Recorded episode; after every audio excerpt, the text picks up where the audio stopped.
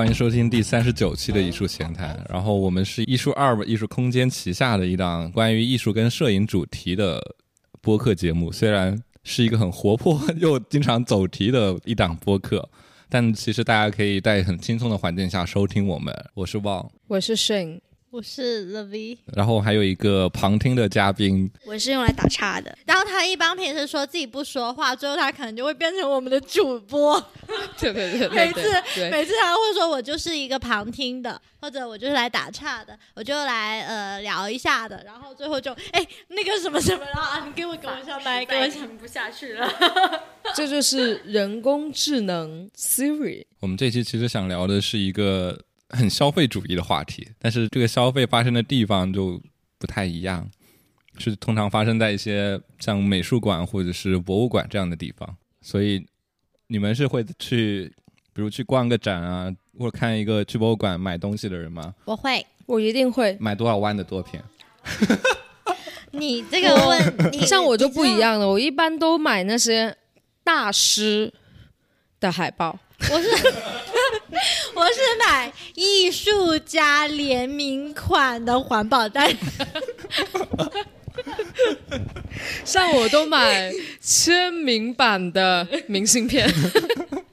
我都是买复刻版的明信片。现在作为，其实大家的消费区域都是集中在一个叫哦，我觉得不能用商店我觉得不能叫复刻版，复刻版太 low 了。我要说真迹原作电。子拷贝高精印刷版的小 size 明信片，你的前缀好长，就像 我已经忘了他说的前面是什么了。我还会买展览，呃，展览哦，这个我会买，就是我会买大型出版社出版的展览导览 catalog，就是那个买门票附送的那个展展览图册吗？对，展览图册。哦哦，对对对，我也会，就是就是 Tate 经常都会有那种收费展，然后会有一个 catalog，对对，但图录吗？应该叫叫图图录或图册。嗯，但要不从你你觉得你买买过的这些东西里面最有趣的一件东西开始分享吧？你印象中觉得比较有意思的，还说大家都是长得都很类似？我想说，我想说，我还买过袜子。我也买过梵高的那个。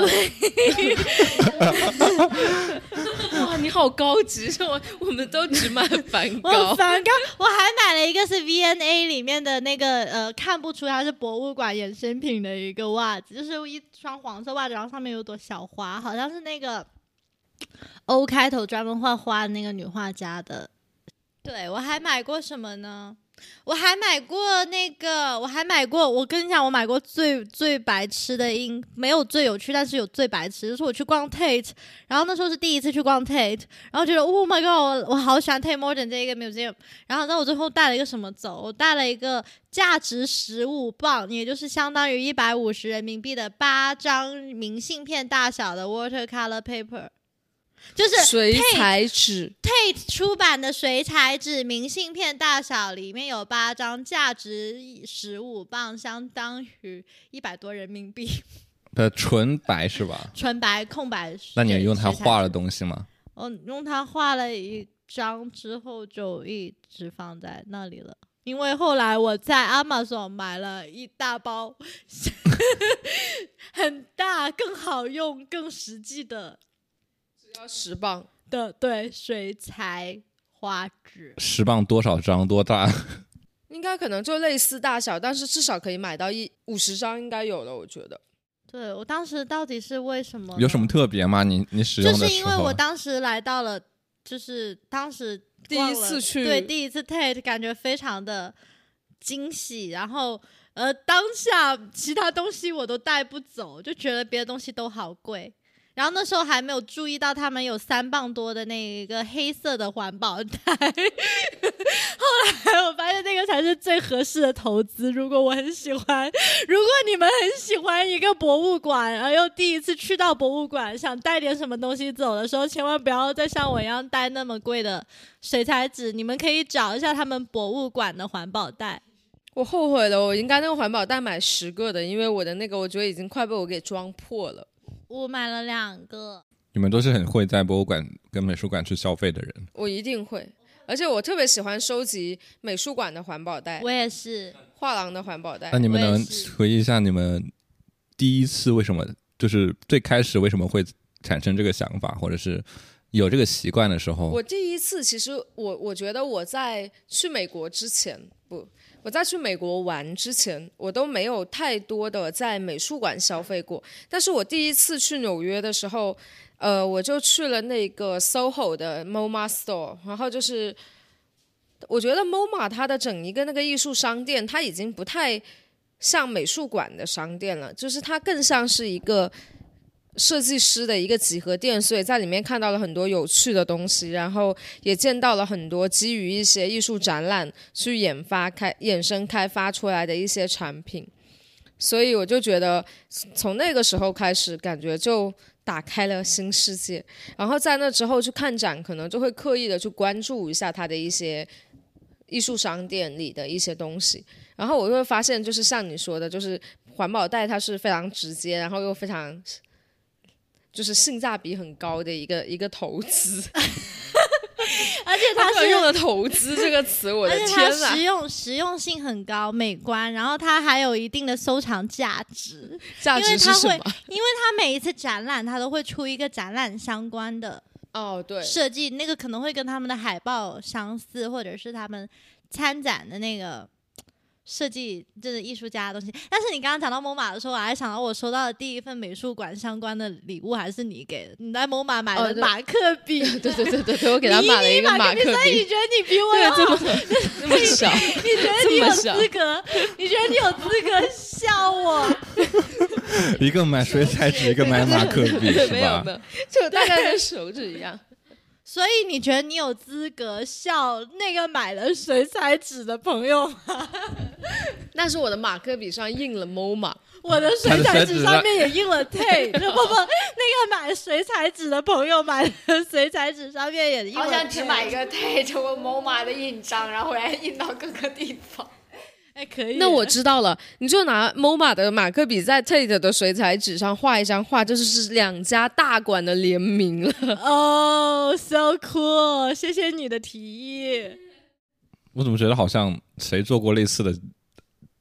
作品，是拿 MoMA 还是什么的混在一起？但他用的是明信片，哦，然后呢？我也忘了是具体是怎么怎么混的，反正是也有两个结合这种感觉。没有印象，但是我是觉得 MoMA Store 它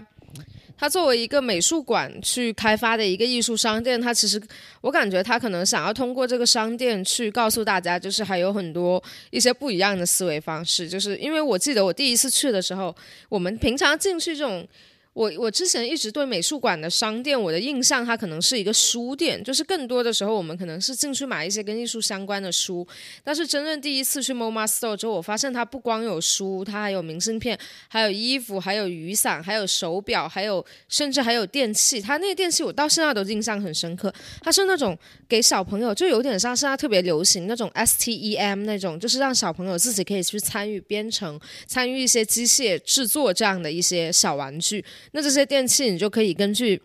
它每一个都是一个很小的套装，然后你可以根据它的这些指示去做一些很实操型的一些一些东西，所以就它其实已经跳出了艺术品本身了。我就觉得，哎，它还挺挺吸引我的。然后我就每一次去纽约，我都会想要去逛。其实它的品类并没有更换的那么快，就是我。比如说两个月去一次的话，其实它东西基本相同，但是你就会忍不住想要去看一看，去找一找上次好像还没有去看过的东西。就我觉得它更更好的去帮助 MoMA 这个美术馆去打造他们自己的一个品牌吧。我觉得，但但我其实对于这种比如博物馆、美术馆的这种商店的第一印象，其实是更像是一个，嗯，就是旅行品、旅游纪念品店的感觉。因为很多时候就不是很不是很正式，说很了解这些地方的时候，去的都是在旅游时候去的，所以你进去的时候，除了书，就看到很多感觉跟别的别的就这个城市的那些什么旅游景点会卖的一些东西都很类似。虽然我不知道到底是这个关系怎么样，有可能是因为这座城市就是因为这些美术馆它很知名，所以这些城市卖的旅行旅行纪念品很多时候会包含这个美术馆的一个要素，还是说这个？所以说你会觉得，我会觉我当时的印象就觉得很多。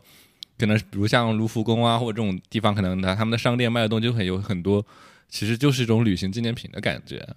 但是你不觉得本身你买这些东西是为了最初就是为了纪念？就是虽然说是收藏也好，你收藏这个东西其实也是纪念你的，就像你买那个水彩纸一样，纪念你第一次去到就是嗯世界知名美术馆泰特美术馆。Oh fine。其实我觉得美术馆卖的最好就是那种很小件的东西，你有觉得吗？就像 明明就随手，真的真的，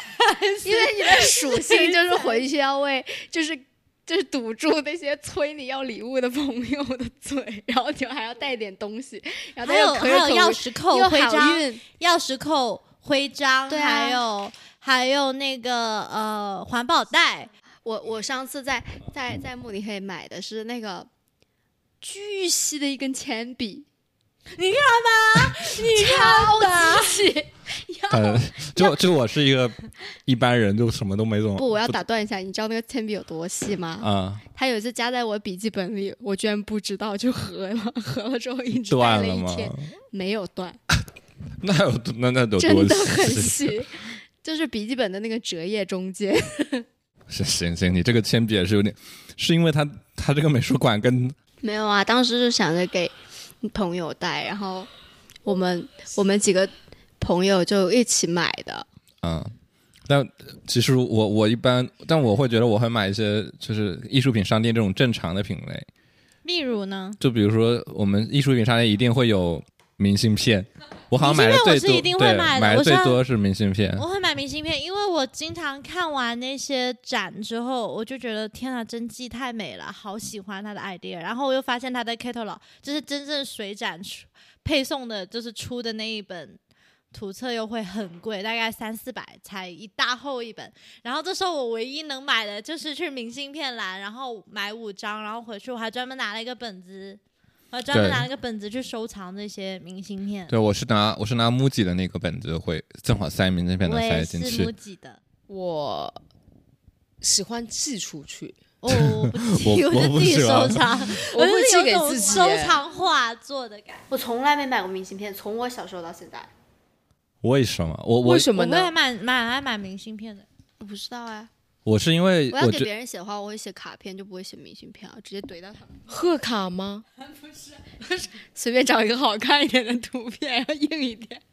我还蛮喜欢明信片，因为我很喜欢明信片去收集那个邮戳，就是不同地方的邮戳。但但其实我买明信片从来都没有为了寄出去这个目的，我只是单纯我单纯就是把明信片的图案当做一，就是它背面那个图案当成这个图案来收集，因为。你也买不起那个原作，你也买不起大的复印作。你拍一张照片不是感觉意义差不多吗？你明明被印出来之后，没有，我更喜欢印出来的东西。不像原作，它就是可能是局部呀，或者是。很小，对，然后它那个小呢，会让它原来的震撼就是削弱。但我会很喜欢有一份 physical 的 copy，就有一份纸质的。没有，我我会我会我会更我会更看明信片自己本身那个图案。比如说，我记得我我我买的我有印象比较深的一张明信片，是我买在我在梵蒂冈买的。一张呃，米开朗基罗在西斯廷天顶上画的那个，就是上帝伸出，我知道那上帝伸出手，然后然后那个大卫就是在在有个手指的那个东西，知道那张，但他的明信片不是，也不是说整个画面啊什么，他就是只是那两个手，那不就是长城的那个两个手吗？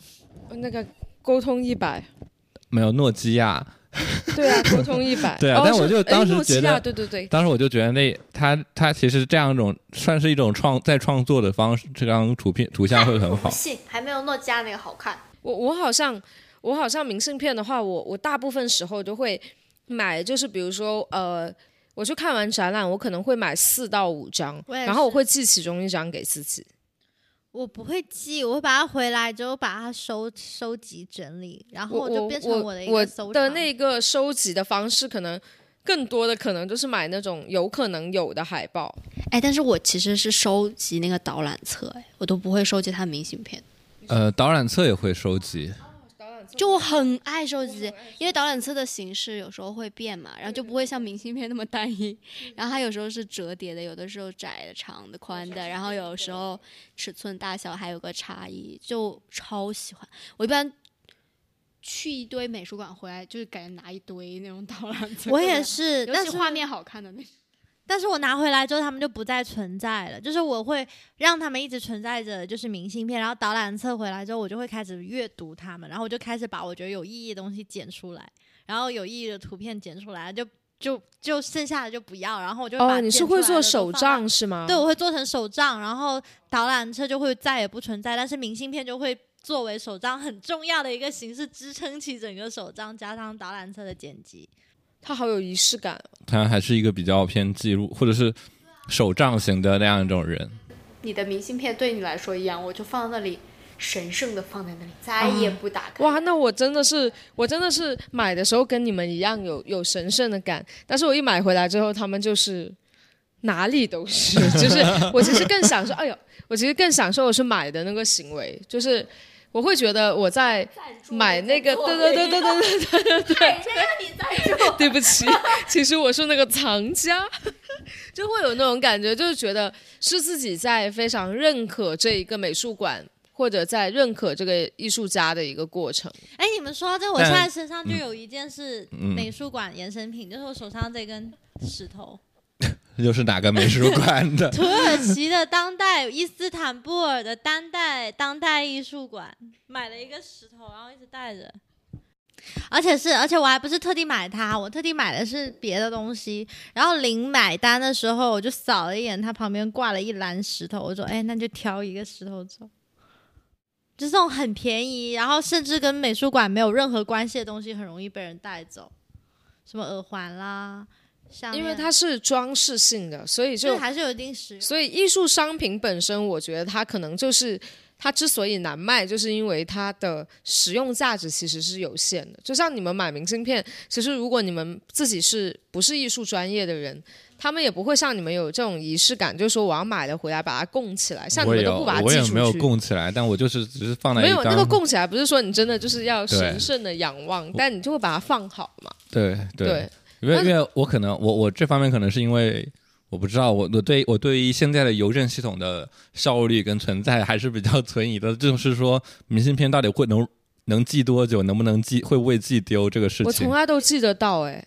而且我不怕还要我都插播那记得到知识，我有一段时间听说，在欧洲只要写 STS，然后再写上两个地址，就是欧洲寄欧洲的地址，你只要写 STS，你不用给邮票，它都能寄到。然后我实验了好多次，都是真的寄到，就是没有花任何邮票。STS 吗？为什么呢？STS students to students，然后两个都是欧洲的地址，就是寄的是欧洲国家，寄去的地址也是欧洲国家，一定能收到。那是英国算吗？英英国算，你从德国，你从 欧洲，我以为是欧盟国家。你从欧洲寄去英国，或者从英国寄去欧洲都可以，我都试过。哦，那时候还没投欧，对对对对对对对，现在不行了。那那你们那这样，你们上一次寄明信片是什么时候？我们上一次寄明信片，我就是今年啊，我今年过年的时候，在北海道给自己寄了一张来着，我也是？我也是收会到了呀。自己给，哎我也是没会自己有，今年疫情，我真的没有收到我在北海道给自己寄的明信片。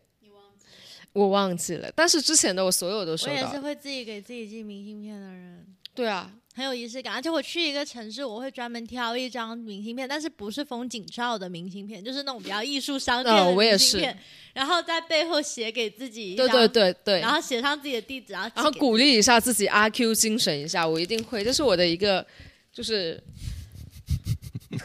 我不知道，我觉得我出去，我觉得我出出去旅行一定要完成这件事情。对我我没有这种仪式感，但我好像上次我上一次寄明信片可能几年前吧，但也是在一个展览上展览上买的明信片，然后寄给另外一个朋友。那时候真正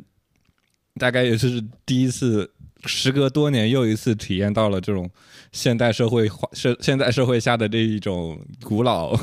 邮政方式。哎，我每年都会，他有时候会，我给我收过拉 V 从克罗地亚或者是拉脱拉脱维亚，啊拉脱维亚，对对对，拉脱维亚，我在国内收到了他从拉脱维亚寄过来的，然后也收到了卫星从那个摩洛哥寄过来，其实都能收到。对，而且我想说，我有一点为什么那么坚持给自己寄明信片的原因是，是可以买邮票，直接投邮箱啊，那你的邮箱在哪里？在家楼下呀。对啊，这就是有稳定邮箱的人才会收到的。就是你如果要是家里没有稳定邮箱，基本上都收不到。可是没有人家里会没有稳定邮箱，有的，像圆领就没有啊，很多啊，因为它现在快递柜会很充足，然后但是邮箱并不是很多地方，就是有的人甚至都，就你那个地址也许就是整个挂的不是你的邮箱的，所以它没有关联性，你就会丢失。我有听到很多朋友丢啊，就是我没有寄丢过哎、就是除非是有固定邮箱的，就是信箱的那种人才会收到，会方便一点，就不容易寄丢，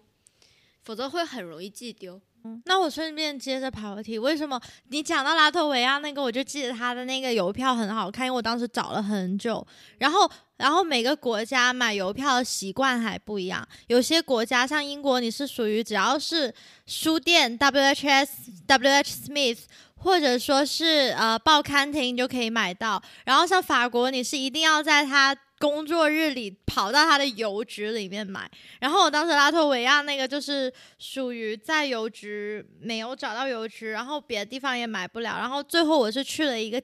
博物馆的纪念品店里面买了邮票，然后他那邮票超好看，是圣诞特供，所以卖的特别贵。然后我觉得寄邮票不寄明信片很有趣一点，就是可以收集邮票，然后那邮票上面就会写着那个国家的货币，还有那个国家的语言，然后你也看不懂。但但我前三年好像一我应该是一七年寄的，那时候好像去北京找我旁边那家邮局寄的明信片的时候，没有邮票，它好像是盖了一个章，是它就相当于会有不同的。对，它就是盖一个章，相当于你这个明信片已经够邮资了，然后就写，然后就寄，就对啊，所以这点就很有趣啊。哦，我觉得我不寄明信片的另外一点是因为我觉得明信片是个开放的东西，我就不敢不知道在上面写什么，我一般都在上面画画，我就觉得在上面写东西就就很尴尬。我一般都在上面画画，然后，而且你刚刚说到盖章那个，我想到我上次找找，就是每一次去不熟悉的国家找邮票的时候，都会花很多心思，然后很多问题。然后有一次看到就是找说土耳其寄明信片是可以怎样，是可以上网买了之后去机场打印 之后自己自己打印完之后贴上去，很好玩。对，就是邮票，你要可以上网买了，然后到特定的机场有一个 ATM 那样的机子，然后就我去土耳其差点就这么干了，但是后来找到邮票了，我就就还是选择了用寄的。所以对你来说，其实邮票比明信片重要的多。是的，所以哪怕没有明信片，一张明信卡片纸，只是一个他突然自己搬起石头砸了自己的 脚。哎，水彩纸印了邮票寄过来，完美，观念艺术家。没有，但但其实我他想起来，今天上黑天鹅，他可能刚演完戏吧。但我也我也做过一件，我很早的时候做大学的时候做过一件也是关于明信片的事情。那时候，我觉得那那时候刚学会摄影的人都很流行一件事，就是把自己的照片去做明信片。没有，只有你们流行。我也没有我我也没有流行过，但是豆我那瓣青年圈吧。不不，我们但是我们哦流行过做 zine，还有流行过做书，但是明信片这么 low 的事情，没 有没有，真的，我有我收到很多朋友对，有那大概大概应该是一请这件事不 low。一一年的时候，一一年的时候，你们可能都还没有 你还没有读大学，刚读大学，你这个这么 low，你可能会被骂。没有，就那像那时候我们至少我们人人摄影师圈 妈，不是豆瓣吗？那没有，我们在人人网，然后然后那些摄影圈圈呢，就经常喜欢，就大家去淘宝定制自己照片做做明信片，然后还不是说一张照片做很多张，是一张做一一张照片做一张。然后那时候我们就是喜欢把自己挑的照片，然后发个相册，然后说大家认领那张照片，每个人就不同的所有的好友就不同的认领那一张照片，我们我就把所有照每张照每那所有照片都印出印成明信片，然后我就这张照片我就是寄给那个认领的那个人，我大概好像做了二十张吧。哇哦，怪不得你叫哇哦！啪啪啪！然后然后当时也有也有也有不同人寄给我，但我家应该还保留着一些吧，但现在有有的有的基本上。所以说，有时候有，但我有时候现在回去看那些名字的时候，我都有点不太清楚，就不太记得那到底是谁了。所以我刚是笔友吗？那没有笔友，我们就就记了一个网友嘛，就只记明信片，但是网上人人网上会认识，那笔友好像也没有面基过啊。但笔友他们会会互相对差不多，网络的笔友。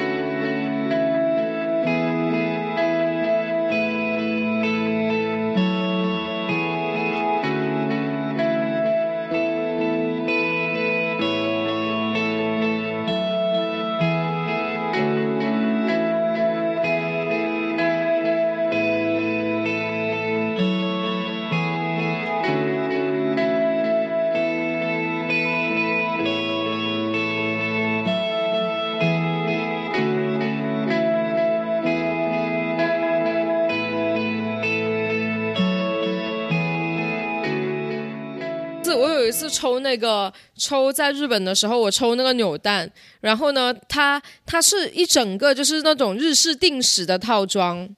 日式日式定时的套装，所以就有鳗鱼饭，然后有三文鱼盖饭，有亲子冻这个，然后我抽到了一个它的隐藏款，它隐藏款是什么？一个空碗，上面有三粒饭粒和一根葱，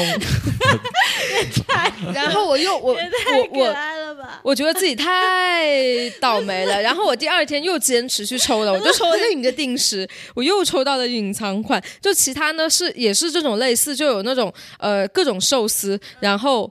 我抽到了它的隐藏款。一颗梅子，哎，太可爱了吧！我们我们我们中途中途休息了一下，然后突然切了就开始聊抽盲盒了。如果大家不知道刚才发生什么事情，可是我一般抽盲盒，我都会看到我喜欢的才去抽啊，就是我也是啊，但我没想到我会抽到隐藏款我们刚。刚看到的那一个系列，就是属于我不会花钱去抽的系列。哎，艺术品商内有盲盒这种东西吗？现在哦，我有遇到过，有有有有，在香港的一家，记得吗？我给你抽那个 mini zine 的那个叫做蛋蛋质胆质还是胆子胆子？呃，蛋质就是它是它是呃每一个，我后来也自己抽了一个，我是在香港的一个，就我们两个人去的时候，去年去 Art Central，对，一个那么小本的那个书，你记得吗？就是他把所有香港艺术中心的时候他，就是把所有 magazine 都做成了很小本，就盲盒这种成本应该还蛮高的。如果艺术品商店能做的话，应该要负担很大的打样费用，跟就是它要批量生产，应该才会性价比高一点吧。但我觉得我觉得还是看盲盒本身的内容吸不吸引人啊。所以我觉得刚刚那个蛋质就很吸引人，它就是里面有做成 mini 的报纸，然后有做成 mini 的那个 Coptic binding 的中文是什么？就是它线装呃蝴蝶装做了很 mini 的一个 size，然后它里面的内容是有的，它不是说只是做出那个书的样子，它里面是很认真的在介绍它这一个杂志的一些内容。然后我抽到的那个是青花瓷的，就是它是它有整一个多大呀东西就这么小，我就放在艺术里面你你这么小。比你比了，听众也听不到啊。就这么厚，这么厚，大概我没有听众听众不能隔空听到有这么厚是多厚。我原来有这么厚，我一个手指的指节这么大，啊，对，然后大一个概手指三到三到四厘米厚，四毫米厚，对，然后宽的话大概有两不超过两厘米宽，然后高的话大概三厘米不到左右。好的，很精准了，很精准了。电话跟我朋友形容，就是我的一个我买的一个盲盒的大小。我说，当你说 OK 的时候，就是那个 O 的直径。你这个行，这个形容也可以，。也可以。你说就是一块钱硬币这么大，对对对，它比这个 OK 还要小一点，就一块钱硬币那么大。然后你打开之后，它里面是有很小很小的打印好的字，在介绍很多东西，然后里面也有排版。然后翻到正中间，就是打开是一个纸做的青花瓷的盘子。然后它每一个就是它每一个小杂志，它都有一个主题，然后有一个是画了眼睛、鼻子、嘴巴的那些我都没抽到，那些我都好喜欢。我后来抽到的是一本。哦，说起这个，我好像以前有一段时间非常热衷于买那种 mini size 的这种家具。哦，这个我们可以 Q 回艺术商店，就是我当时在 MoMA 有被一系列的一个那个产品真的深深的吸引，但我又不舍得花钱去买。就是呃，我们大家都很喜欢那种啊、不知道大家是不是，反正我是很喜欢那些中古家具，然后它的那个 size 就大概是 OK 的两个指尖碰在一起这么大，就是 就就不能就不得不是正常 OK，是两个指尖这样碰在一起，然后这么大的一个那些家具，还有一些呃就 Emus chair，就是那种伊姆斯椅子，然后也会有一些就是非常经典的一些就是这种家具的一些设计。两个两个指尖，两个指尖圈成尖圆，相对，是孔雀舞的，他的意思这两个人故意在打他的意思是岔。他的意思是两个指尖连成线，在一个平面上时形成的 OK 所形成的 OK 大小，你们的形容越来越抽象了。就是两个指尖形成的夹角是接近一百八十度，而不是四十五度或者十五度的时候。对对对对，我这个形容够不够精准？可以非常精准。然后呢，它这样的每一个小的家具就大概要，我记得蛮贵的，应该人民币也要快一百多两百块。那那些家具是不是也是比较，就是说有名设计师的那种？对，就非常经典的一你些你有考究一下。，你有考究一下他用的的是什么木吗？棒骨跟我的小臂一样大。大家都用身体来做尺寸比喻了。这么大一条鱼，对对对，就当你把右手，但每一个人的身体的尺寸是不一样的。但我觉得还蛮有意思，因为就那我们是需要知道刚刚说话的人的身体的尺寸比较 比较小吧。对，但我但我觉得其实就这种一些可能不太常见或者有点出乎你自己预料的这种艺术品商店里面会出现的商品，都还蛮有意思，就是一种。相当于一种新的探索吧，或者是就是有种不是那种常常见款，就他们也会有一些，说明他们自己会有一些对这个商店是有一些自己的想法的，才会出这个东西。我想起我当时在那个毕尔巴鄂的那个古根海姆美术馆买的那个，是一个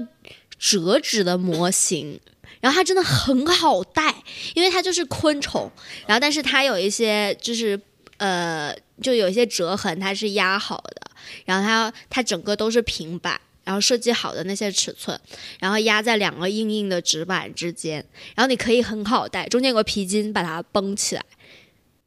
听懂了吗？我不懂了，等一下，首先，首先为什么折纸的模型要 要好带？就是首先有一个 就是它有点 A A 链二大小的哦几片纸，就是每啊一片纸都是不同材质的，就是有些是呃昆虫的翅膀啊，有些是昆虫的身体啊，然后它上面都有切割好的形状，就是之后折叠会变成昆昆虫的某一部分，然后它上下有两个面板是很厚的那种。然后拿皮筋把它整个固定在一起，然后那个东西就像一本小的呃日日日记本一样的感觉，就是你可以直接带走，而硬硬的，也不会也不会放在包包里被压扁或我终于者是折损。的很好带了。我刚刚是想的，就是很好带，就是很好穿戴在身上，很好然后又有携带。，然后我就想说，为什么我要把？哎，就很好携带的意思了。所以我就在想为什么一个折纸的模型，我要很好的固定 不是，然后它那个材 质因为比较特殊嘛，啊然后就是纸的，然后很难带，理论上讲。就是如果它是立体的话，但是你其实拿到的是一个就是出版，然后你自己可以动手把它压出来、折出来，按照它那个折痕、压痕，然后就可以做出一个立体的东西。然后所以你带走的是一个平面的东西，但是你拿回家可以呈现一个立体的东西。我觉得那个东西就是美术馆的一些衍生品当中，我觉得很好的一个东西。对你这个让我想到我小时候玩的也是折纸，然后折了各种神奇宝宠物小精灵，精灵不用用官方应该是 Pokemon 宝可梦的一些形状的东西。我也有，我有一本折纸书，上面是宠物小精灵所有的对对，我也我那时候也是，就所有的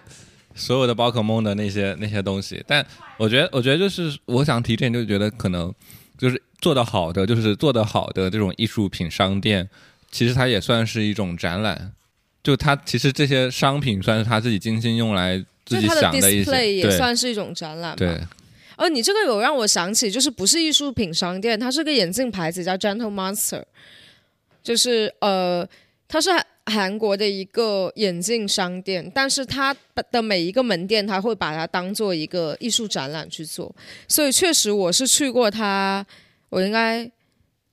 我是去过香港的，去过成都的，去过。就是去过最近深圳的，好像还去过在国外的一家，但我忘了是哪一家门店。就它每一个门店，它都会跟几个或者一个或者一系列的呃艺术家合作，去把他门店营造成他想要去展示的那一个城市它的样子。所以这这每一次就让我很想进他们商店，就很想买一副眼镜。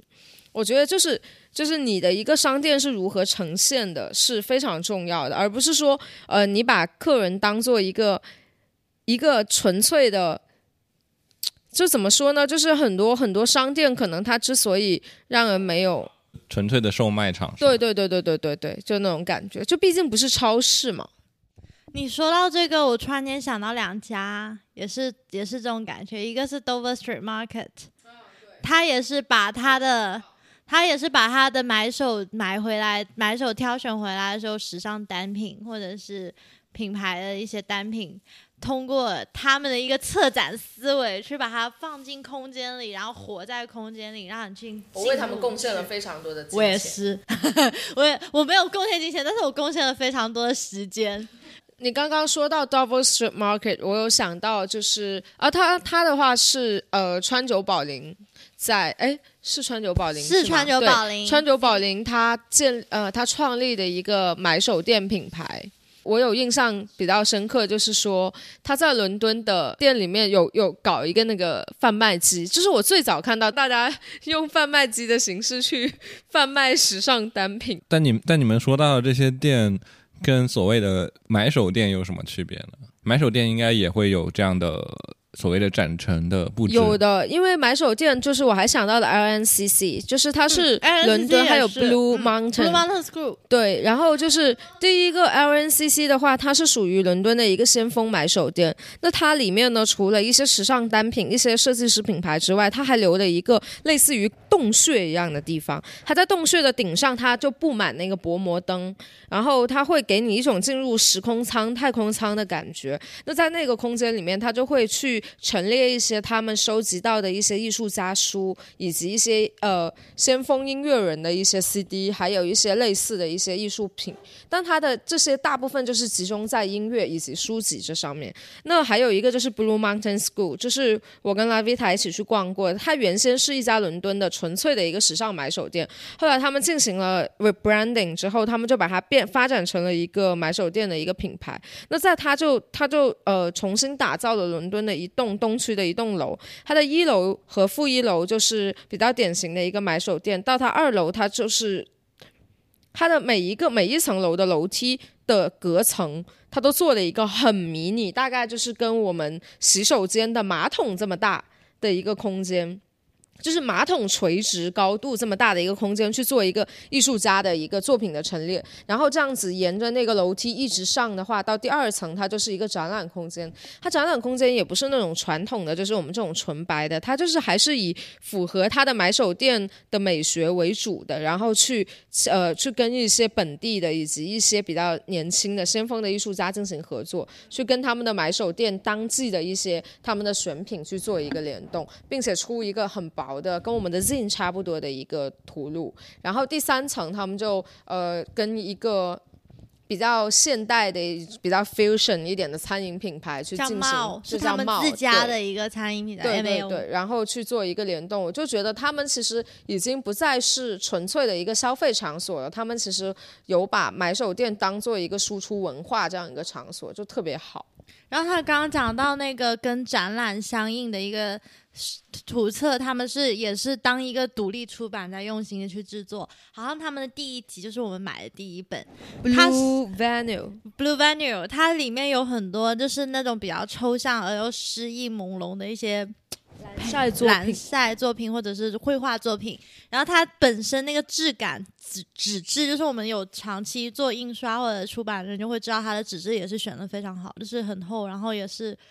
很很特别的手感，然后还泛着一阵香味。对。就它的外包装是用油蜡纸做了一个包装袋，然后它的包装袋是经过特殊的一个香味的处理，所以我至今已经买那本书，我们应该已经买了有三年半了，有两年，有有一七年买的，应该有买了三年三年多，然后它的那个香味一直都还若隐若现，所以它是对待一本，它其实不贵。它对于伦敦的消费水平来说，它真的是很便宜的一本书了。它只要八磅还是十二磅，八磅？左右，对12磅所以它其实相当于人民币就六七十块钱，但是它对待这样的一本，而且它的展期其实也非常短，就是大概是一个月到一个半月，但它就对待这么小的一个展览。呃，二十平的展览，它就出一个就是让人如此有记忆点的，我觉得这就是他们艺术商店或者他们的一些艺术衍生 branding 很成成功的一个功的一个点。而且他成功到怎么怎么境界？就是我因为这样子的一个体验，我回来 follow 他们的 Instagram，然后然后我夸张到什么程度？就知道他们前段时间跟一个陶英国当地的陶艺家做了一次，就是像我们刚刚说的那种展览，就是展出一些他那个陶艺家做的一些成品，就是一些胡子啊、杯子啊之类的，然后又出了一本橙色的那个图册的时候，我还专门打钱给我朋友，然后我朋友帮我去那个 Blue Mountain School 带的那本书回来。他的这次的作风就是把所有都封起来了，就是他那一本关于陶艺的图册，就是你买到的时候，它都是对对页封在一起的，然后你要自己去把它割开来看。然后我只割了两页吧。就是，其实我觉得它很成功点，就是你买了第一次之后，你就会开始期待它以后的每一次的图册。就即便你买回来之后发现那个跟你想象中不一样，你还是会觉得啊，至少我知道它长什么样了那样的一个感觉。为了以防有些听众来杠我们崇洋媚外，你们有没？那你们有没有在国内有一些比较好的这样一种体验的地方呢？这或者国内不只是说这样的店，或者是有没有什么令人惊喜的艺术品商店？因为我有想到，就是其实这个东西跟就是旅游衍生品确实有很多雷同的地方。就是你看一个展览，你也想拿到一个纪念品带回去，如果你很欣赏这个展览的话，所以现在基本上。能拉开差距的原因，也是因为旅游衍生品其实现在同质化太严重。就是你去一个地方，你会发现，哎，丽江卖的衍生品怎么在别的地方也有，就是那种感觉。所以其实，呃，后来人们的这种需求，就是对于独特的定制类型的，或者是显示自己跟别人好像品味不同的这种需求，差异性需求的这种，呃。这种需求就会转化到那种呃，比如说艺术品商店当中去了。所以其实呃，我是见到好一点的，就比如说可能呃，北京像有一些就，可以直接提嘛，就像什么木木美术馆啊，其实他们衍生品的面貌是会比较独特的，包括对对对，包括其实现在有很多那种呃。叫什么美术品衍生品的集成店，其实可以在淘宝上搜搜到啊什么的。这种其实面貌上，我觉得国内的也也都很棒，就是只要它不是说只是做明信片、笔记本这些，就是或者直接把图片印到杯子上这种，凡是掺杂一些真实的设计的话，我觉得都会很棒。对，就你说到木木，我突然想到，就是我在北京的时候也去过几次木木美术馆的那个商店，然后，然后我感觉就是他们好像其实那个商店的区域也是会做一个类似于展览空间的利用什么的，他们会有有有有一些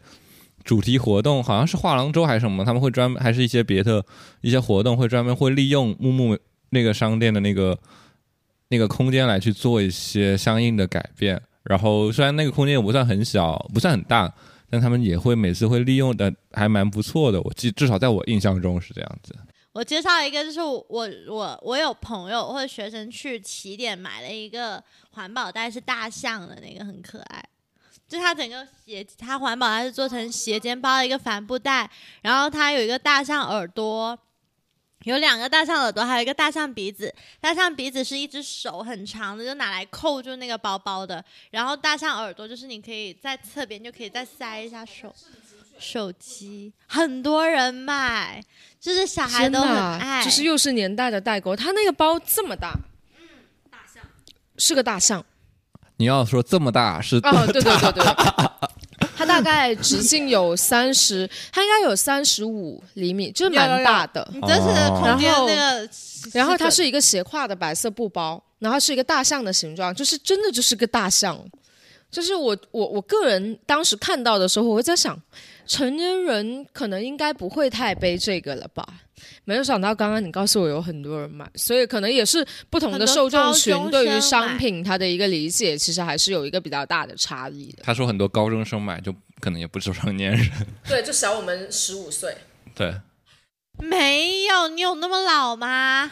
感觉就是大部分的那个设计类的展览，或者是设计类的美术馆，或者是就是插画类型的这种，就是他们跟。呃，商业或者跟这种物品使用的物品的结合更紧密的一些这种展览类型的的衍生品的面貌都还不错。其实你回想起来会觉得，但是我自己买，我反而是喜欢买一些奇奇怪怪。就我今年的起点，我还是去了。对不起，打脸。打脸，因为我们去年去了，然后。两个人花了，而且我们两个人藏家，因为我们当时刚过完年，去年的起点，我们两个人带的是现金，然后就真的跟藏家一样，就就一掏就是都买买了很多。反正但今年我还是去了。今年我最感兴趣的是一个呃潮汕的插画师，他好像叫他叫谢秃，但他那个产品当时还不能买，它是个镜子。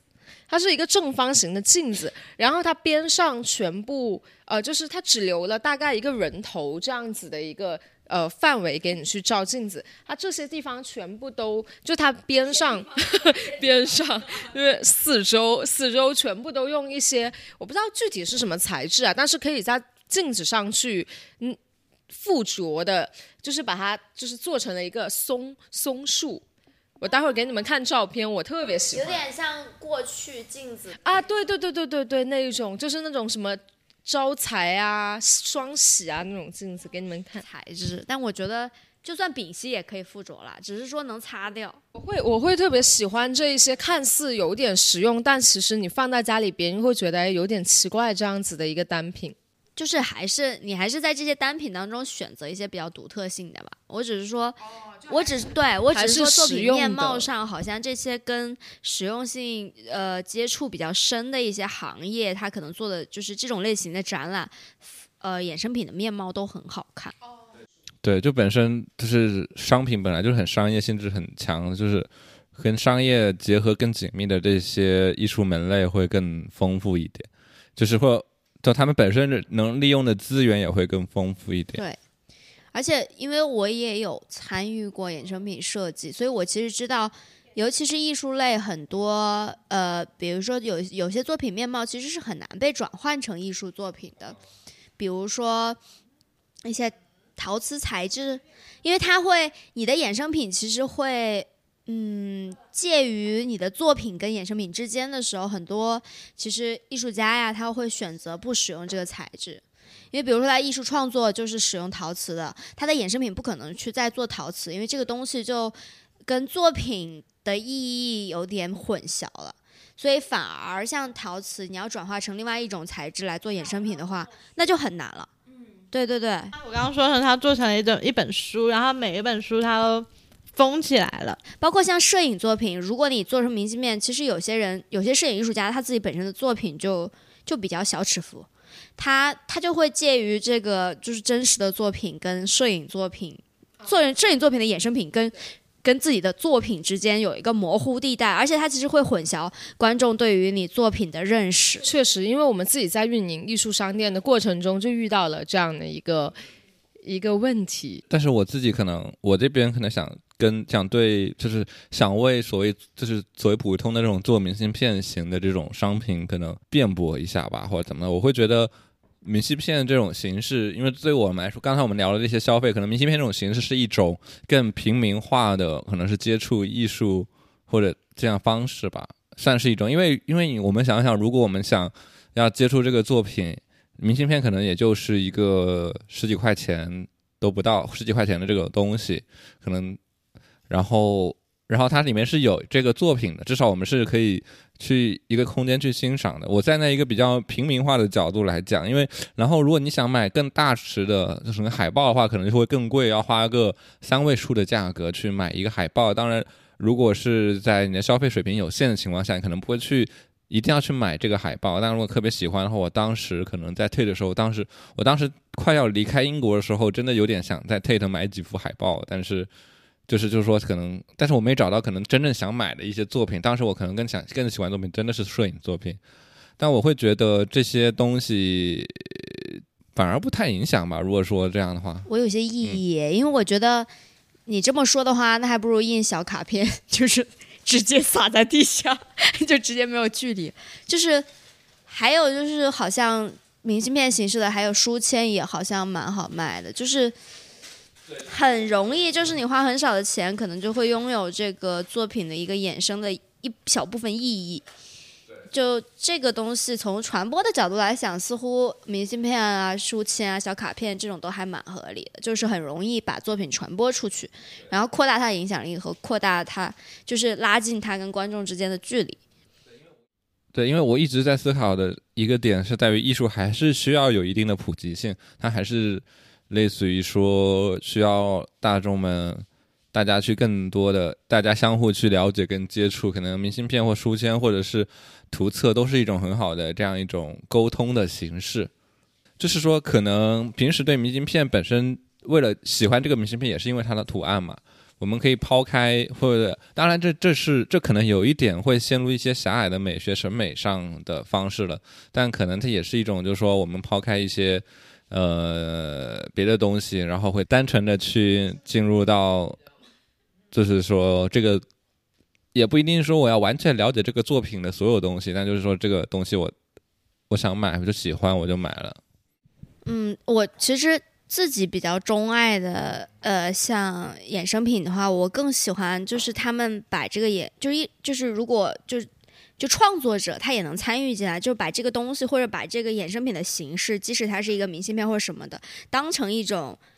使用另外一种载体的创作。明白我的意思吗？就是比如说，如果它是衍生品的形式，或者它可复制，它是不是在我的作品概念当中又拥有一个附加意义，或者怎么样的？或者它有没有什么一些其他的面貌或者可能？它也许纸不会像像那种呃，就是呃明信片的那种纸，也许它像个日历一样，每个人都可以撕掉当中的某一张，然后或者是什么某种形式。我就是比较喜欢这种，就它不是把它单纯当成一种。就是机械性扩散的一一种一种一种东西商品，然后而是把它当成也是自己艺术的一部分作品的一部分，只是说它可能属性上就是有些变异，然后我还是蛮喜欢这种的，我觉得这种反而能吸引到我，但是其实呃目前好像市面上的蛮少，是因为可能成成本太高，就等于你要附加要多一个创作，或者你要去多思考一些东西。没有，但我我觉得就是这这个东西，其实你刚刚说也是因为成本过高，或者是说它可能更是一个我们讲说锦上添花的东西。就有些艺术家他想花精力做这个东西呢，那可以做。而我觉得那他能做到好也是挺好的。但可能明信片是一种，就我就不说单不单是明信片，就是明信片这样一种呃常规的形式，它其实是一个可能是一个。工业化、工业流水化先生产的一个东西，就是说它有就有，已经它有东这个东西有在这里，已经是一个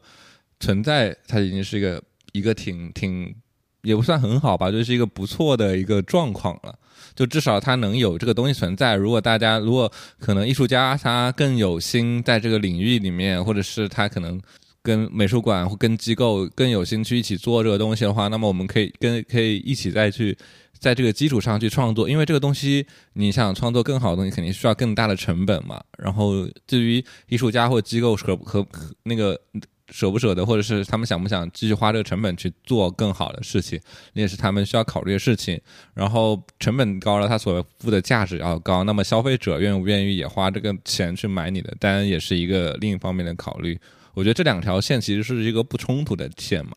我也觉得突然聊得好深，我插不上话。但是我觉得你们刚刚讲的点里面，我 get 到两个是我自己个人也很感兴趣，就是一个就是你说到不同媒介之间的转换，就是如果在。其实我自己会比较吸引的点，就是说，像如果当同就是存在一个 two D 到三 D、三二 D 到三 D 的一个转换，就平面到立体的转换，就是说，如果它的原作是一个插画，或者说是绘画性质的东西，然后它突然间变成了一个现实生活中使用的东西，像杯子上、马克杯上面的图案，或者鞋子上的 patterns，或者就是那种毛毛茸茸的东西，或者变成了个玩偶，我可能就会很愿意买单。然后，如果它原本是一个三 D 的东西，像是陶瓷、瓷器、雕塑，它突然间给我变成了一个可以是纸质版的一个带随身带走的东西，或者是印到了布的上面，我或者是变成了贴纸，我又会觉得哦，我可以有一份这样的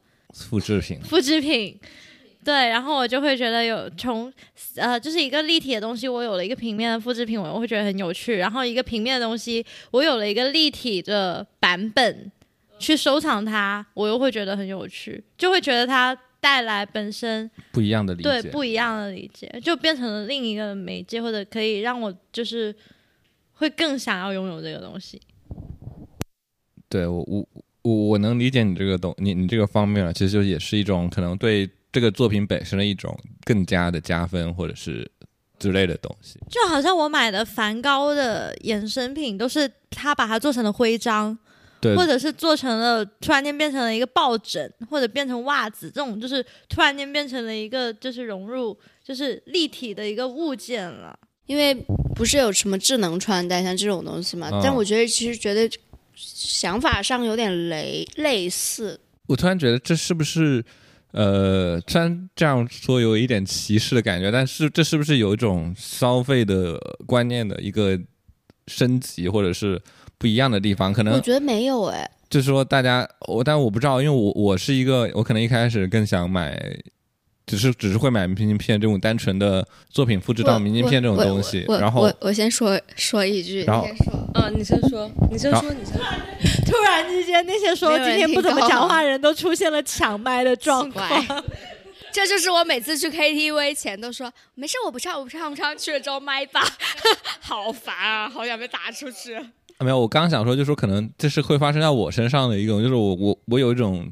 这个观念的一种不不一样的变化，就是说我可能最开始是想买明信片这样一种单纯的小复制品，然后我会渐渐升升华，在升华，我可能到现在我可能会更倾向于去买一些海报型的复制品，就会它的画幅会更大，我已经不满足明信片的这样一种 copy 的样，但因为可能仅限于我自己的消费，我自己的更能。更更想买的这种作品的方式，还是在于摄影过图图像的艺术上。插播一句话，很简短：所有考虑要不要买海报的人，最首先要考虑是自己是否有这样一个空间去容纳海报。我是有了一束之后，真的才会想买海报，因为毕竟我们跟那个就是共同聊天的某个人、某个男主人。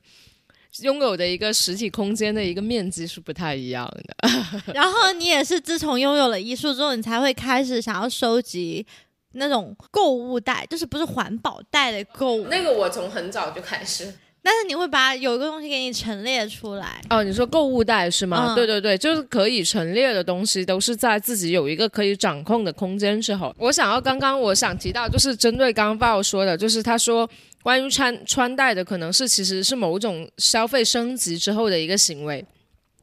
但我发现我真的，你说你想买摄影作品，你就会很想买，就是说跟他作品本身呈现出来的方式是类似的，比如说明信片、海报。但我真的很拜它被印到衣服上这件事情，就我真的会花几千块钱买这种艺术家联名款的衣服。我曾经也看过一件很喜欢的，就是也是那种也是属于博物馆，就是用一种材质比较好的 T 恤，就是比较厚，然后棉棉的纯度可能比较高的 T 恤，然后印了一个小小的，忘了是什么埃及还是什么的雕塑的勾勒的线条，我就觉得天哪，好想买，怎么这么有艺术感？或者说是在上面印了一下，我还买过，我还甚至买过最不搭边的，就是已经就是衍生品到已经与艺术品无关了，就是我会去买那种就是 brewery 啊，就是啤酒精酿厂出的 T 恤，就是印了他们的 logo，就是 Pesto，我买了 Pesto 的那个就是一没有家优优优衣库有优衣库有很多款跟 T 恤，然后还有那个我要一句话破你们的功，你们这些人就是，如果你们真的有足够多的钱，估计会买原作，甚至买那个啤酒厂。吧。真的，那是真的 就是。你你说什么明信片啊、海报啊，无非是你没有钱去接近那个原就是作。说实话，就是如果你有钱去买一平米，你也是会真的买，就是所一对小块你都会说实话，之所以买艺术衍生品呢，是因为我们买不起真迹，而且也没有那么大的空间去容纳买艺术品呀、也没有那个没有问题啊。所以所以所以其实我们都是一个心理的藏家，只是没有没有足够的资金。对啊，我其实觉得潜在藏家很多的，就是只是大家可能一直觉得艺术品的距离很强。很很很很远，就是其实很多年轻艺术家的作品也就可能几千块钱就很大尺幅的，很多青年艺术家的，如果面貌很好的，可能他晚期就会被不是晚期，就是可能他成长一段时间，他就会被画廊签约啊什么的。所以其实衍生品只是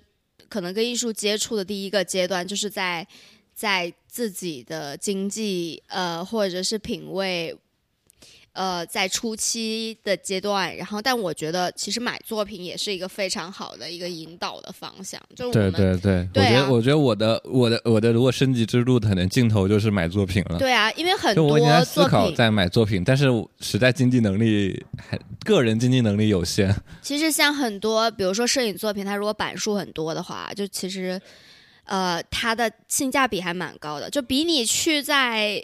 可能某个商场去买一张印刷品是会强很多。对啊，会强很多的。而且像版画这种东西，就是作为呃艺术衍生品的常用的使用方式，它的价价格其实也是很低的。你像很很有名的艺术家，像呃村上隆啊什么的，他有些版数非常多的版画，他也会很便宜的价格能买到一张原作。我觉得这个东西其实可能是很多大众没有了解到的一些部分。对对，对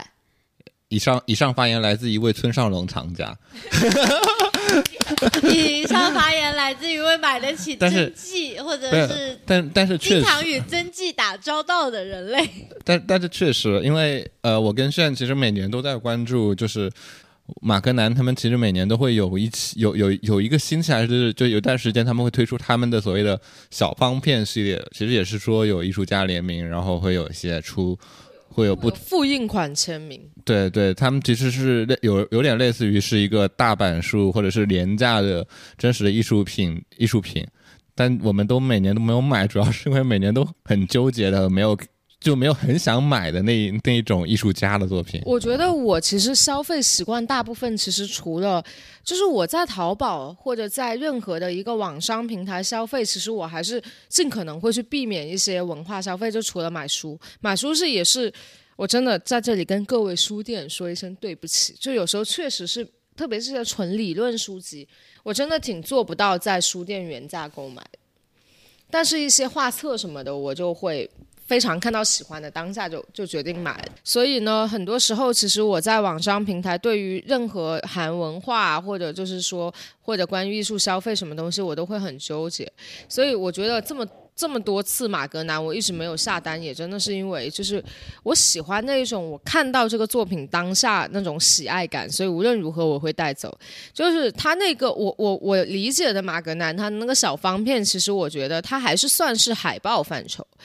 就我没有觉得它是作品，所以这让我想到，就是我最近去年去了三次呃日本。然后我每一次我都会去逛银座的鸟屋书店，啊，鸟屋书店有一大个板块，它就会卖非常多的一些他们收集的一些限量版的一些展览海报，以及一些呃限量版的一些艺术家作品的复刻版，但是带签名的，还有包括东京都的写真博物馆这些。然后我就会在看到他们作品的当下，就是毫不犹豫买下来，就也因此我就是很就有时候也很幸运，就是你买的时候你没把它当签名版，然后你直接就拿去买单。然后回到家，翻开背后一看，哦。真实签名这样子，然后就买到了森山这样的。就是我更更喜欢，还是我当下作为一个观众，或者我作为一个了解这个艺术家本身的一个一个人，然后在面对他的作品的时候的那种冲动的购物欲。所以这就是回到刚刚我我说的，就是你们可能买了当时买了那个商品，回到家可能会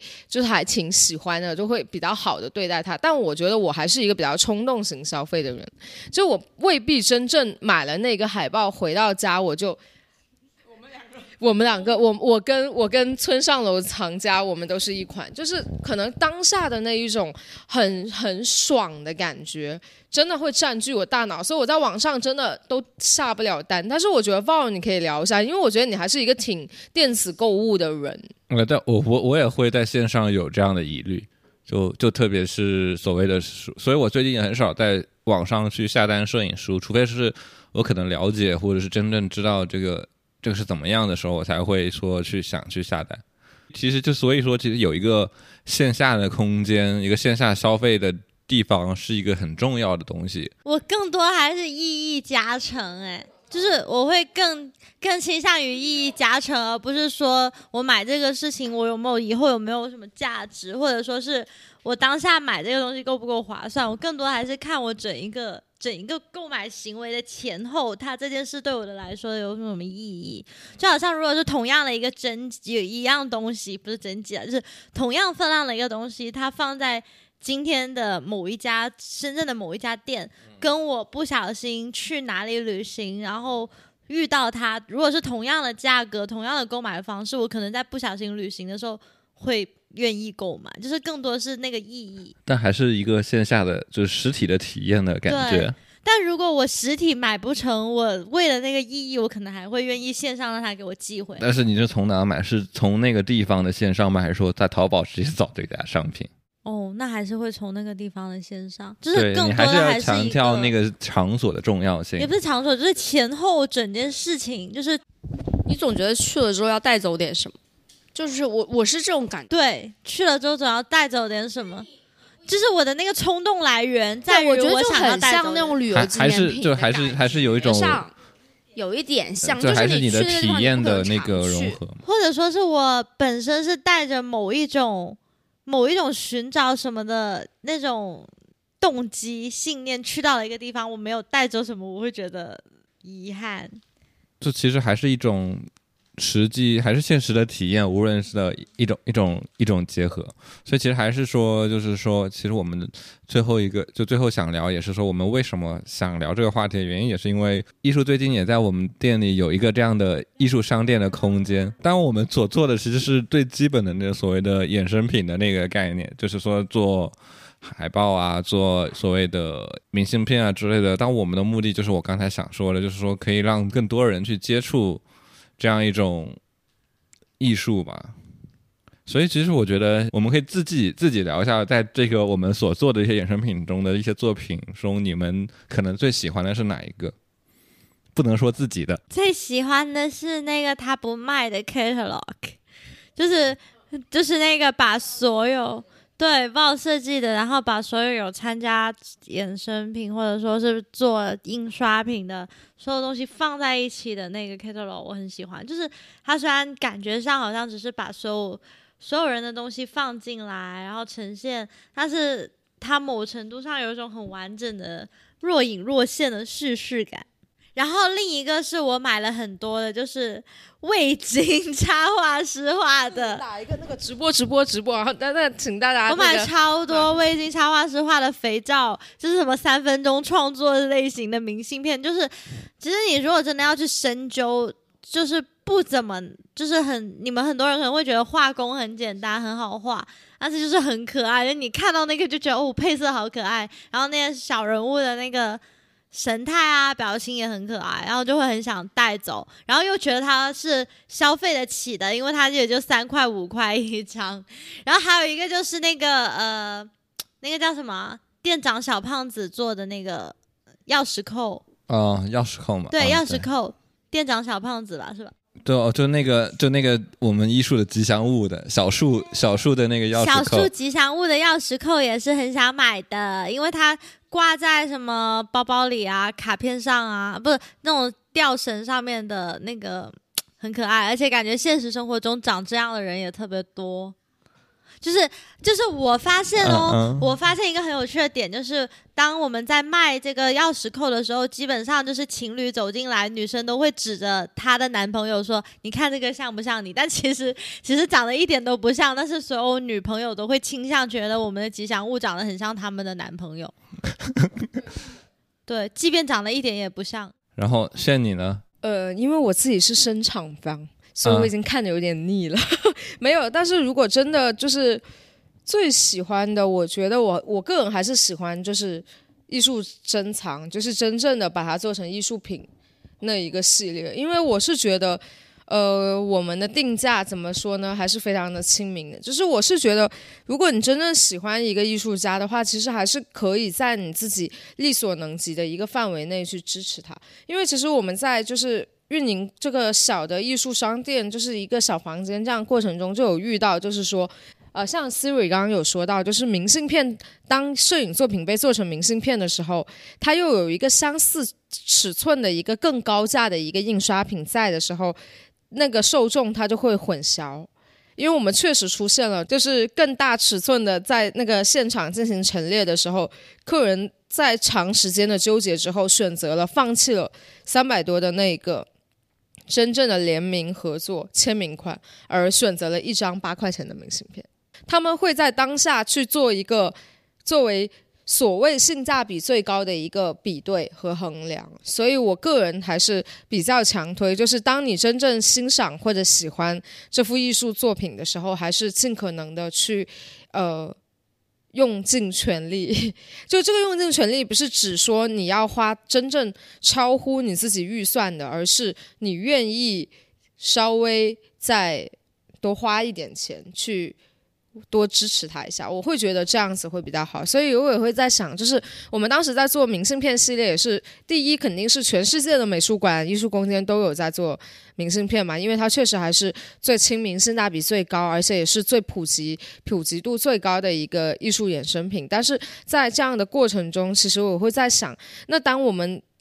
除去我们自己当艺术家在面临这样的问题的时候，他其实是不是也会疑惑或者？会去困惑自己的身份所在，因为当他的作品被这样大量印制并大量购买的时候，他还真的是艺术家嘛？就是他他跟所谓的一些工厂的装饰画的画匠有什么差别呢？因为大众还是选择去消费一个六块钱、八块钱或者六十 P、八十 P，anyway，就是非常非常低廉的这样的一个所谓的艺术衍生品。那对于稍微价格比较高一点，人民币两百、三百这样，他们会会去进行一个比对。那这对于艺术家而言，是不是一件非常不公平的事情？所以我最近有在思考这件事情，就是我也在想，就是我们想的可能是普及，我们想的可能是接近大众，但是我们如果站在艺术家的角度来讲，那他们牺牲了自己所有的时间精力。面对社会、进入社会这样的一个机会，那他们换来的也还是大家用一个消费主义的眼光去审视他们的作品，我会觉得嗯，就还挺不好的，也不是挺不好，就也没有好不好，就是就比 anyway 比较比较就是会困惑的一让人觉得有，点心寒的一件事。不是不是心寒，这我觉得这不是心寒，就是就是会会一个疑惑，对，就是一个需要思考的问题。困惑。我如果我是艺术家，我觉得还挺心寒的。呃，Siri，你要说，对啊，我我我其实觉得，如果从单从衍生品的角度，就抛开作品的收藏来说的话，衍生品我一般喜欢那种弱植入的，就是我不太喜欢他们把品牌 logo 打很大或者怎么样，就是一定要传递什么信息，产生那种实际的呃意义的那种感觉。然后就其实它更多的是就是你。比如说某个品牌它的衍衍生品，或者某个美术馆它衍生品，不一定就是完全就是 logo 各 到处都是的那种状态，它也许是一种风格上的的的输出啊，或者怎么样的，然后或者是一种美学上的判断，我觉得这些会给观众留下一个。呃，其实印象更深的一呃一种印象，而且不排斥的一种印象吧，这是衍生品层面的。然后从艺术层面的角度来讲，我是觉得可能有很大一批观众，甚至百分之可能九十以上的观众，就是完全没接触过艺术品的观众，他存在一种。呃，理解层面上的缺失，就是他之所以不收藏作品，是因为他总觉得这个距离感很强，就他脑海里对于作品的概念就是梵高、呃、莫奈、塞尚这些就是触不可及的东西，他会觉得这个距离感离他太遥远了，而且当人提到这个东西的时候，就会觉得好像似乎需要被再教育或者怎么样的。但我其实觉得这个东西可以很个人，就是比如说，而且。其实有很多更多的可能，就是现在其实有大批量的青年艺术家在整个社会当中，在不同职位当中，呃，扮演着各样各种各样的角色，同时可能也兼顾着这种艺术家的角色在生存。那所以其实这些人也需要支持，然后呢，也需要可能更多的观众认可这些东西。所以其实早先就是盲盒的一个盛行的现象，让我觉得这个是存在希望，就是大家对于这种定制化的东西。还是会有呃自己渴求的一种欲望在的，所以其实只是说大家可能会觉得艺术品的距离太远，或者说是原来有一个根深蒂固的所谓的艺术名家或者艺术大师的作品，离每一个人距离太远。但事实上，可能好的艺术不一定是真的是已经很有名的，因为很有名的艺术家，他存在。背后的一些运营，就包括美术馆，包括媒体，包括国家层面的，甚至包括一些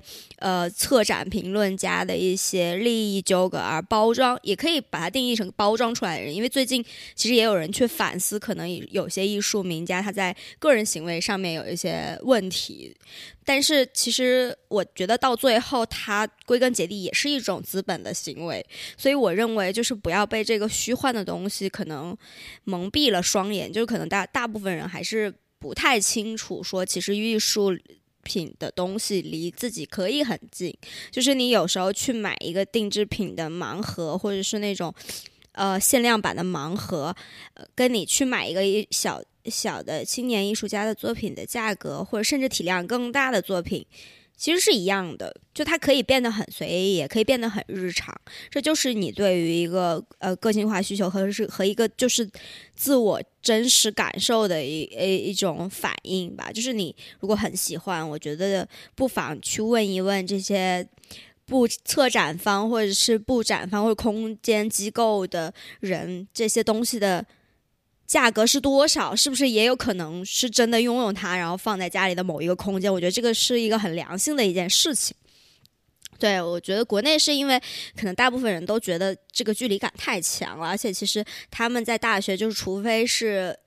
艺术系或者是这种呃专业会受过培训以外，其实大部分人接受到的一些美学知识都是来自于大师的，所以他们会觉得很远。所以我觉得这个是有一个误区在的。对，这确实是一个有种类似于祛魅的一个状态，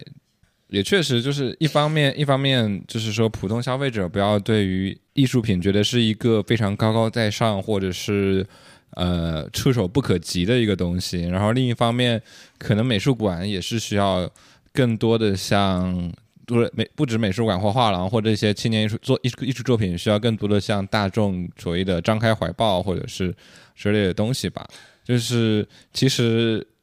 说回到所谓的我们的我们在艺术的艺术商店，也是其实有像刚才炫说的所谓的展览精选这个东西，你实际看它的价格，如果大把它当做一个我们日常的消费品或者是快平时在商场会买的东西来说，其实它的价格也不是说非常的是个高价的东西。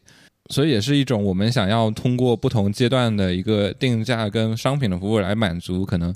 不同消费水平大家对于艺术品的一些需要吧。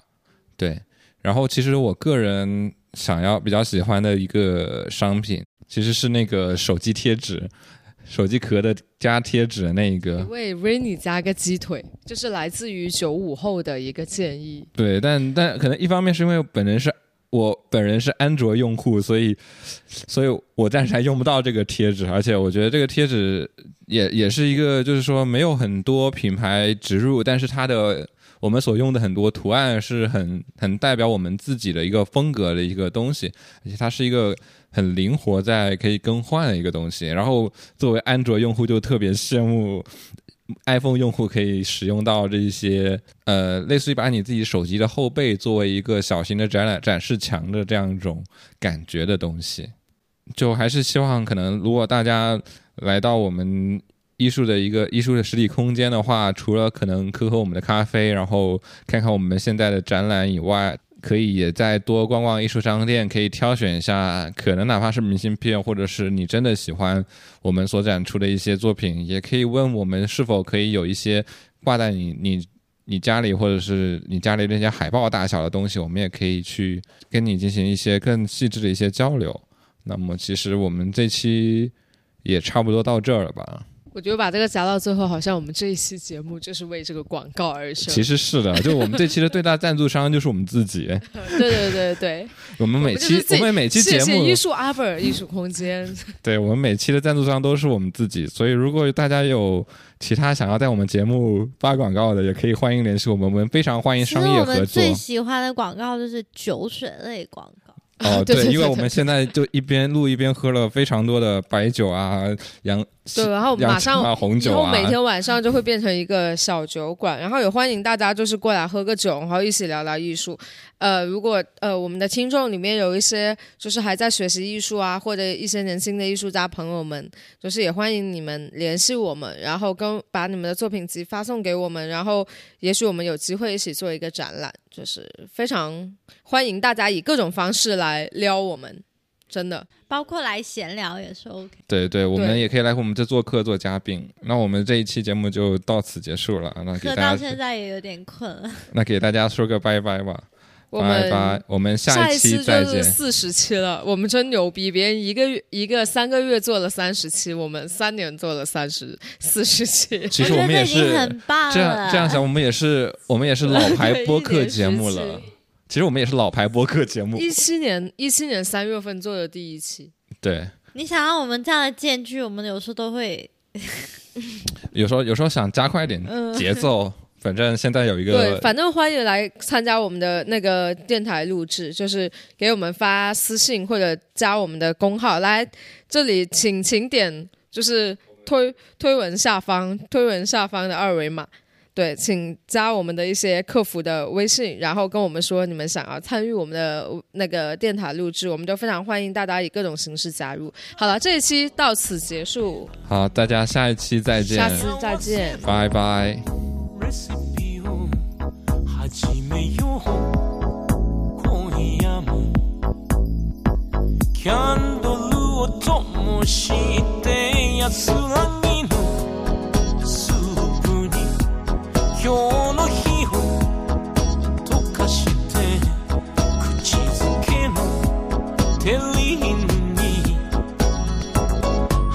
ましのジュレ添えて